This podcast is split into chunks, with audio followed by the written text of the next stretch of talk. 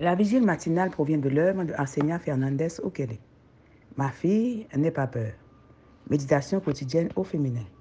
La méditation de ce matin, aujourd'hui, 8 septembre 2023, est tirée de Matthieu 10, verset 26.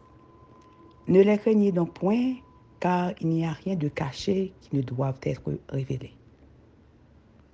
La mission, page 257.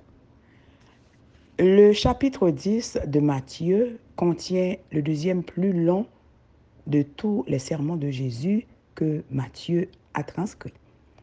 Les instructions données aux douze quand il les a envoyés prêcher.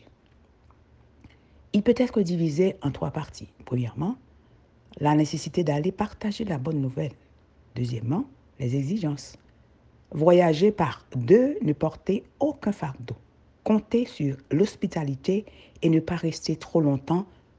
Et la troisième, l'hostilité qu'ils rencontreraient au cours de leur mission. Il les a encouragés à ne craindre que Dieu et leur a dit, ne craignez point.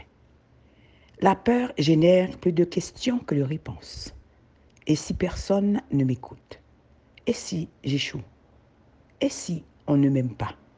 Et si je ne sais pas comment répondre à une question qu'on me pose? Et si je rencontre quelqu'un qui connaît mon passé? Et si on me rejette? La meilleure façon de connaître la réponse est de sortir et de faire le travail. S'occuper est mieux que s'inquiéter.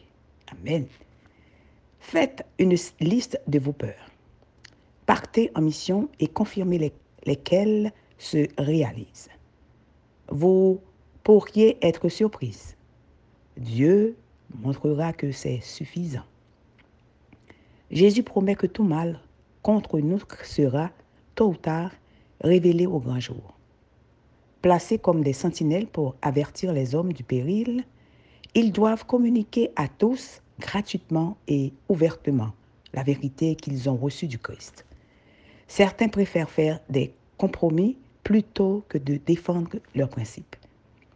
Jésus lui-même n'a jamais acquis la paix au prix d'un compromis.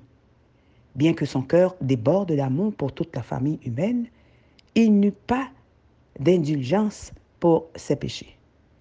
Sa compassion pour les hommes était trop grande pour garder le silence alors qu'il voyait courir à la ruine ses âmes rachetées au prix de son sang.